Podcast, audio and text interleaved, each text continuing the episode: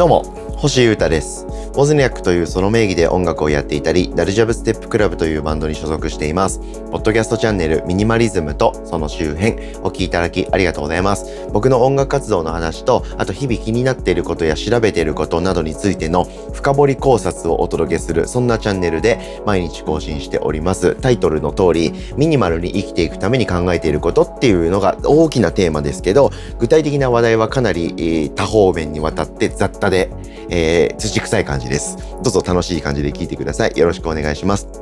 えー、8月8日、月曜日、えー、今週も皆様始まりますね。お盆休みの方もいらっしゃると思いますけれども、エンジョイしていきましょう。よろしくお願いします。ポッドキャストは毎日届けますからね。皆様僕と遊んでてください。今週はですね、えー、活動は2つ、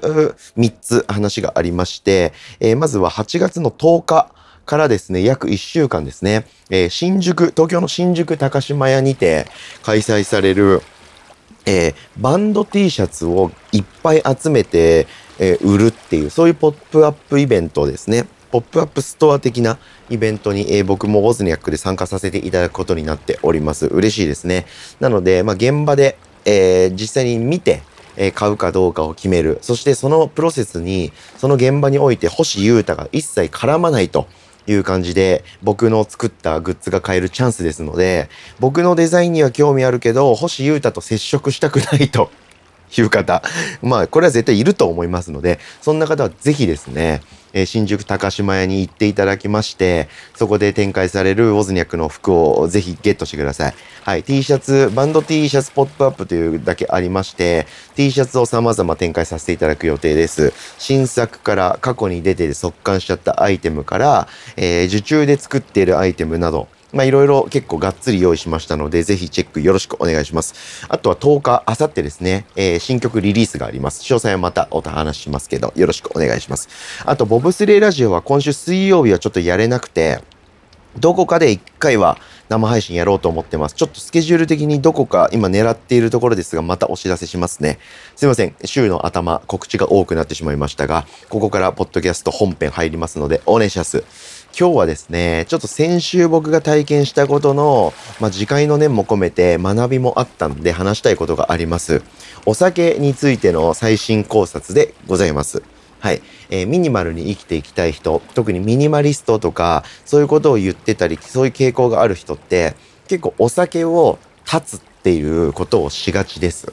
はい。で、お酒のない世界に生きていくと、まあ、いろんな実用的な効果もあったりとか、えいろんな節約になると。お金とか時間とか精神の。はい。で、いいですよ、ということを結構ですね、いろんな方面で言ってるんですよ。なので僕ももちろんそういう方向性で生きていこうかなって思ったことあったりするんですけど、はい。結論から先に言うと僕お酒やめてないんですね。はい、今でも飲んでます。日常的に飲んではいないですけれども、誰かと一緒に過ごす時間とか、その相手がお酒が好きな人だったら飲んでるという感じで、えー、僕はお酒との付き合い方を決めてるんですけれども、そんな僕のお酒最新考察です。お酒はいいもんだなと。でも、ある一点を除いては、みたいな話をしたいと思います。要するにお酒にまつわる珍道中と、その痛い目を見たことから学んだことを共有するだけの、そういう土臭いポッドキャストという風になります。はい。改めてですけど、皆さんお酒飲みますか？飲む方はどれぐらい飲むんでしょうかね？結構これ本当に人によると思うんで、なんとも僕からも測れないことですけれども、一人で泥酔するまで家で飲んじゃうよという方もいれば、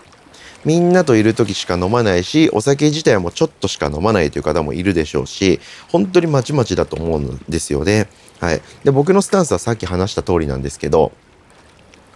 えー、まあ大きく飲みすぎちゃって、翌日にもう影響出ちゃうとか、もう記憶なくなるまで飲んじゃうみたいなことはもう僕ほとんどしないんですね。はい。楽しい感じで飲むのがいいなと思っているんです。はい。なんですけど、たまに爆飲みしちゃうんですよね。まあ、結果的に飲みすぎちゃうってことが多かったりするんです。で、えー、大体ですね、僕も分かってきました。はい。なんか朝から動いていて、そのまま夜もがっつり飲んじゃったみたいな、体力を消耗してる状態で結構飲んだ時とかに、すげえ酔っ払っちゃうとか。あとは、特定の場所に行った時に、ついついリラックスして飲みすぎちゃうお店とか、場所とか環境が整った時にやっちゃいがちだとか、はい、あとは人ですね。やっぱり大好きな人、あの人、まあ名前をちょっとあえてここで伏せますけど、大好きなあの人と飲むときはめちゃくちゃ盛り上がっちゃって飲みすぎちゃうとか、お酒大好きなあいつとか、あの人周辺とかと飲むときに結構爆裂やっちゃいがちだとか、まあそういうなんかトリガーがあるなと思っていて、それさえ注意すれば、まあお酒とは楽しいもんだと思ってるんですよね。で、この前、先週のですね、とある日にですね、そのトリガーの2つがハマっちゃった、いや3つか、3つとも全部ハマりしちゃった日がありまして、朝から結構外のお仕事とかあっちゃあっち行ってこっち行ってみたいなのを繰り返して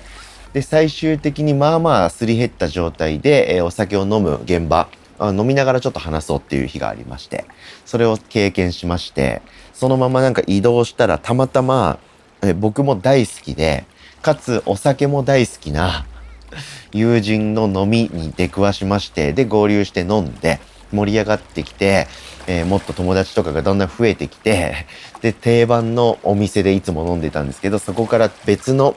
飲み屋に移動して、さらに飲むという、これまた定番のコースなんですけど、それをやっちゃいまして、明け方まで飲んじゃいまして、で、翌日、そーっと久々にですね、ダメージを受けちゃいまして、すごい辛かったです。はい。で、なんか肝臓に効く系のこう、錠剤みたいなのも、急いでドラッグストアとか薬局に買いに行きまして、で、飲んで、結局夕方ぐらいですかね、それぐらいまでがっつり酒を引きずってしまいまして、もうですね、リバー、リタ、リバース系もやりまして、なかなか大変でした。はい。まあ、という話をしたいだけってわけじゃないんですけど、そういうことがありまして、で、改めてお酒の、こう、諸刃感というか、一長一短感というかリスクについて体感したので、こうやってポッドキャストで撮っとこうかなと思いました。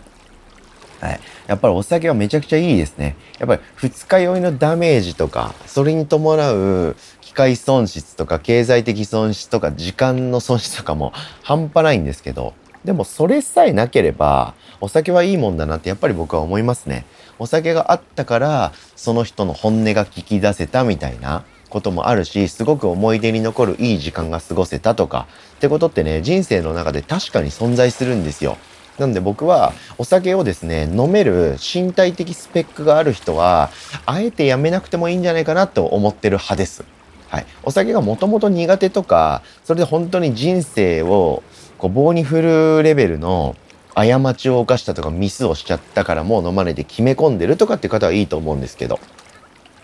特にそういうところでもなくて、お酒飲めるけど、まあ飲まない方が翌日いいなとか、お金もすごい使っちゃうしなとか、飲んだらやりすぎちゃうしな、いろいろ、みたいな方は、付き合い方だけ考えればいいだけだと思いますので、特にやめなくていいかなと僕は思ってます。でも、今後の前やっちゃったみたいな、かなり爆飲みして爆二日酔いしてダメージが半端ないという風になると、単純に体壊しますし、それが続いちゃうとね、体壊すし、あ飲み代もめちゃくちゃ使っちゃいますし、飲みを結構深くやっちゃったら、判断力もめちゃくちゃ鈍るんで、脂っこいものめっちゃ食べに行っちゃったりとか、帰り無駄にタクシー乗りまくっちゃったりしたり、はい。で、二日酔いで死んでる半日に仕事とか予定を全然できなくなっちゃって、いろんなことを失いますよね。時間も失うし、えー、機会も失うし、下手したら人の信頼も失っちゃったりします。なので、諸刃の剣感半端ないんですけど、まあ、お酒はその点を除けばいいもんだなと思いましたんで、ミニマリズム的傾向のある僕ですけれども、まあ、お酒は考え方をこう決めて、付き合い方を統一して、えー、しっかりやっていこうかなと思っておりますんで、まあ、そんな話を今回はさせていただきました。お酒を全部断つとかやめられたら軽くなる部分もあるんですけれども、まあ、人生のすごく大事な部分がそがれちゃう気がするんで考え方というか付き合い方を改めてやっていくのはいいかなと思いました。ということで今日はお酒についての、まあ、小話というか珍道中というか次回の念も込めたエピソードを喋ってみました。お聴きいただきありがとうございました。以上ミニマリズムとその周辺星歌がお届けしました。それでは今日も皆様元気にいってらっしゃい。バイバイ。